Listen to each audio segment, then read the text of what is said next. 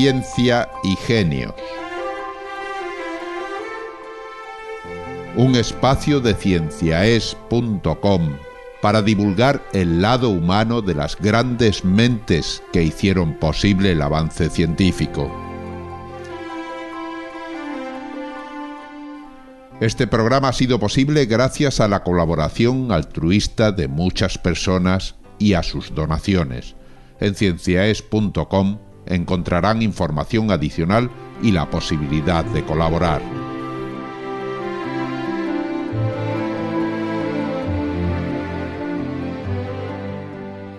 Hoy les ofrecemos James Clerk Maxwell, el genio tartamudo.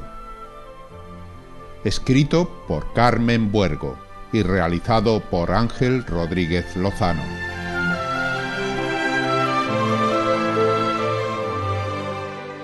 Desde los albores de la humanidad, la electricidad ha formado parte inseparable de la vida y de los mitos de los seres humanos. Como tantos fenómenos incomprensibles, nuestros antepasados atribuyeron a los dioses el poder destructor del rayo, el fogonazo cegador del relámpago o el estremecedor latigazo del trueno. Pero a medida que el conocimiento fue haciéndose hueco entre los mitos, aquellos fenómenos fueron bajando de categoría hasta formar parte del bagaje de conocimientos que hoy almacena la ciencia.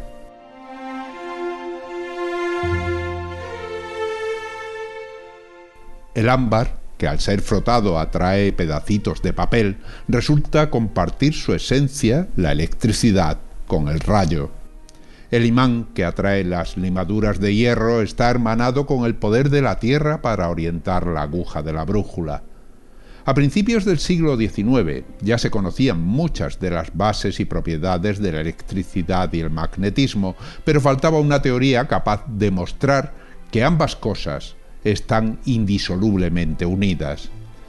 La persona que consiguió tal proeza fue un hombre tímido y con problemas de dicción, que nació en la ciudad escocesa de Edimburgo en 1831, llamado James Clerk Maxwell.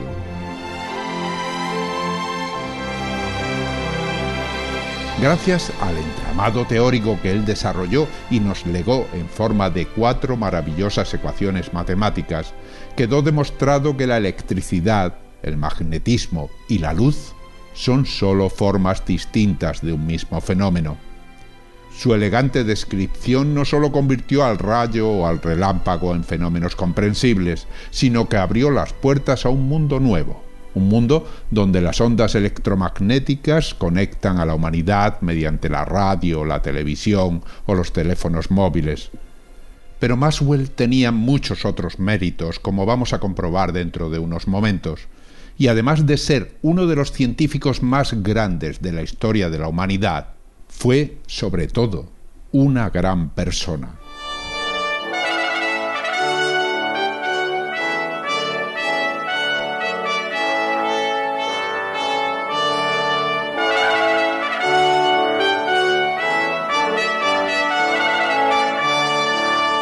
A las seis en punto de la tarde, la sirena de una fábrica en las afueras de la ciudad de Cambridge anunció el fin de la jornada y los obreros, agotados y sudorosos, salieron en tropel a la calle. Muchos se dirigieron a la taberna, otros prefirieron volver a su casa y unos cuantos, muy pocos, se encaminaron de mala gana a la universidad para asistir a las clases nocturnas de física que un benevolente profesor se había empeñado en impartirles. Era una oportunidad irrepetible. Pero lo cierto es que aquellas lecciones gozaban de muy poco éxito. Los trabajadores no conseguían seguir la línea de pensamiento del generoso James Maxwell, quien, además de hablar bajito, no había superado su tendencia a tartamudear.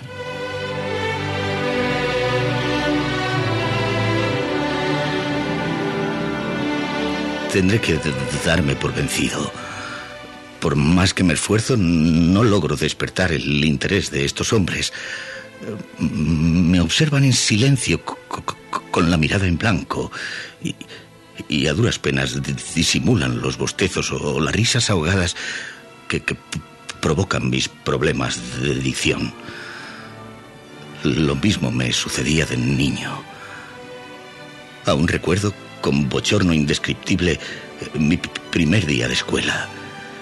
Llegué con ocho años, acompañado de mi padre, un alma bendita que hacía lo imposible por ocultar la tristeza de su reciente viudez. El problema es que asumió el papel de madre con, demasiado celo. Se empeñó en diseñarme y coserme él mismo la ropa. Me vistió aquel crucial día con una túnica gris rematada con un cuello de encaje y me calzó unas botas chatas adornadas con hebillas de bronce. Y aparecía así, con un disfraz tan ornamentado y vetusto eh, que fui durante meses el hazme reír de todo el colegio.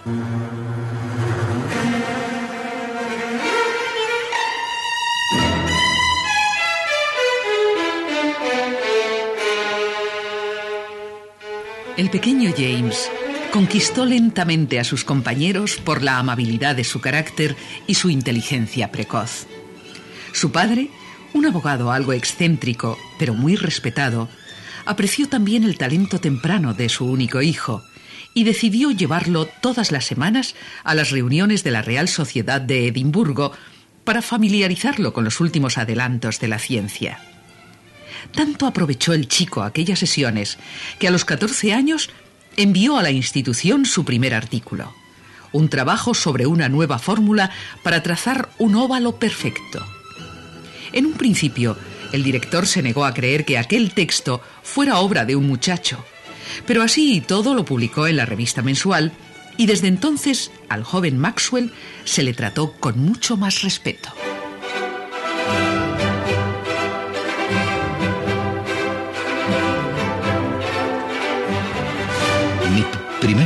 Universidad no tuvo nada que ver con mi primera jornada de colegio.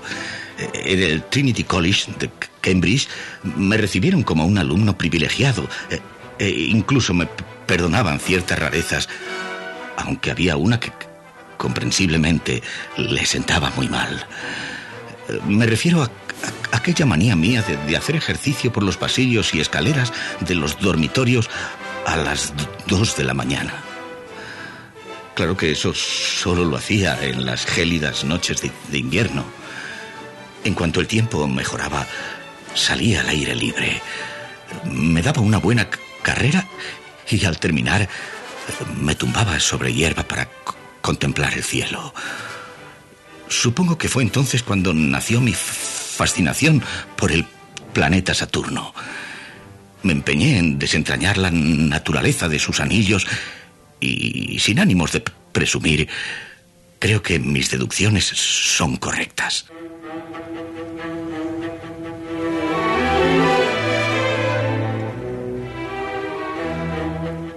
Efectivamente lo son. Por aquel entonces se pensaba que Saturno estaba ceñido por discos planos y huecos, pero Maxwell demostró matemáticamente que, de ser así, los aros habrían sido ya destruidos por las fuerzas gravitatorias y de rotación.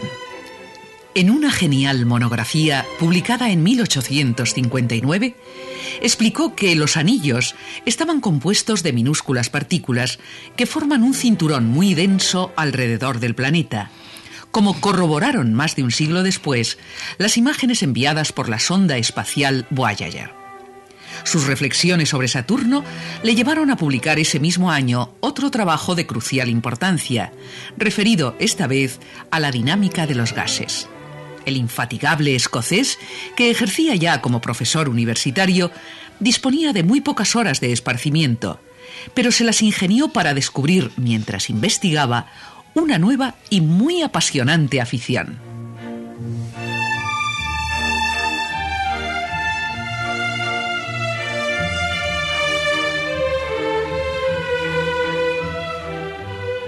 Mis pasatiempos hasta entonces eran eh, eh, escribir poesía, montar a caballo y, nadar.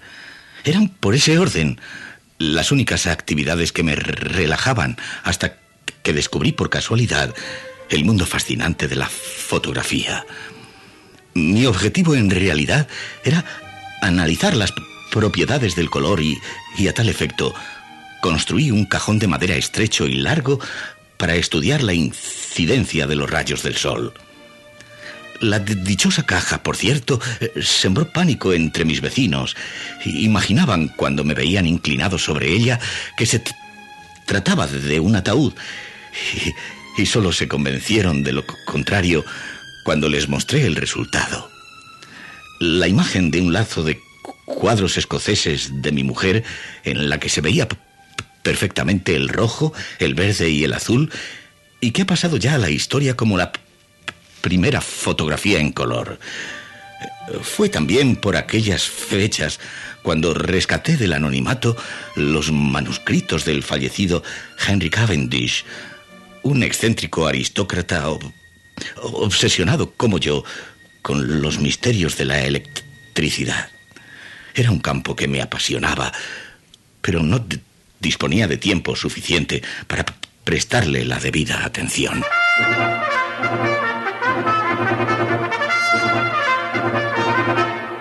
Maxwell no tardó en solventar aquel inconveniente. En 1865 dimitió de su cátedra universitaria en Londres y se recluyó en la finca familiar de Escocia, donde pasó los ocho años siguientes absorto en la que sin duda es su obra maestra, el magistral Tratado sobre Electricidad y Magnetismo. En él dio forma matemática a las especulaciones físicas de Faraday y expresó, mediante cuatro ecuaciones de engañosa simplicidad, todos los posibles fenómenos de la electricidad y el magnetismo, dos conceptos que a partir de entonces quedaron unidos de modo indisoluble. Demostró también que la oscilación de una carga eléctrica produce un campo electromagnético que se radia hacia el exterior a una velocidad constante una velocidad que resultó ser significativamente la velocidad de la luz.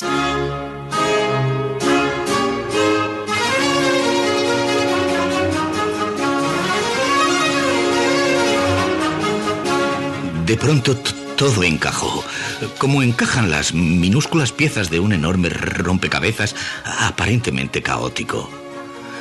No cabe duda que el Electricidad y magnetismo son, en realidad, las caras opuestas de una misma moneda, y que la luz no es más que un campo electromagnético de vibración muy rápida que se desplaza en ondas por el espacio. Sospecho que mi tratado abrirá el camino a grandes descubrimientos de la física, pero mucho me temo que, que no llegaré a presenciarlos. Aún no he cumplido los 50 años y ya casi no me tengo en pie. Periódicamente eh, me veo obligado a guardar cama para espantar los delirios de la fiebre y, estos arrebatos de tosques, eh, sin duda, presagian mi fin. A pesar de ello, eh, siempre que puedo hago un, un esfuerzo y, y acudo de noche a la facultad para hablar de física a los obreros. Quizás ellos no lo valoren, pero yo cumpliré puntualmente con mi cita hasta el día en el que ya no pueda levantarme.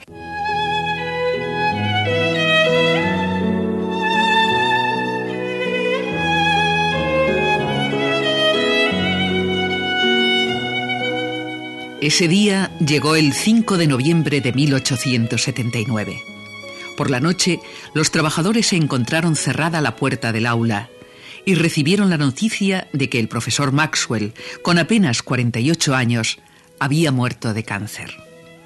Liberados de las lecciones, volvieron a casa sin haber descubierto jamás la talla intelectual de aquel hombre, benevolente y tartamudo, que se empeñó en escolarizarlos. Un hombre cuya obra está hoy considerada como una piedra angular de la física del siglo XX la base sobre la que se asientan, por citar solo dos ejemplos, la teoría cuántica de Planck o la de la relatividad de Einstein.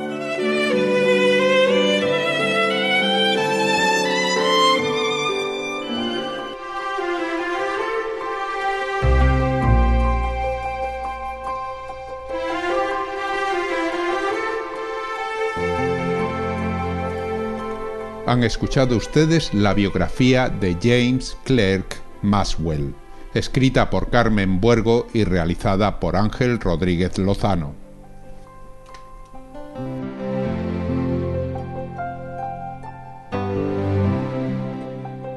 Ciencia para Escuchar les ofrece todo un conjunto de programas de divulgación científica, todos ellos accesibles desde nuestra página web cienciaes.com. Allí encontrarán ustedes información adicional, programas anteriores, la conexión a Radio Ciencia Es y un cómic para disfrutar escuchando ciencia.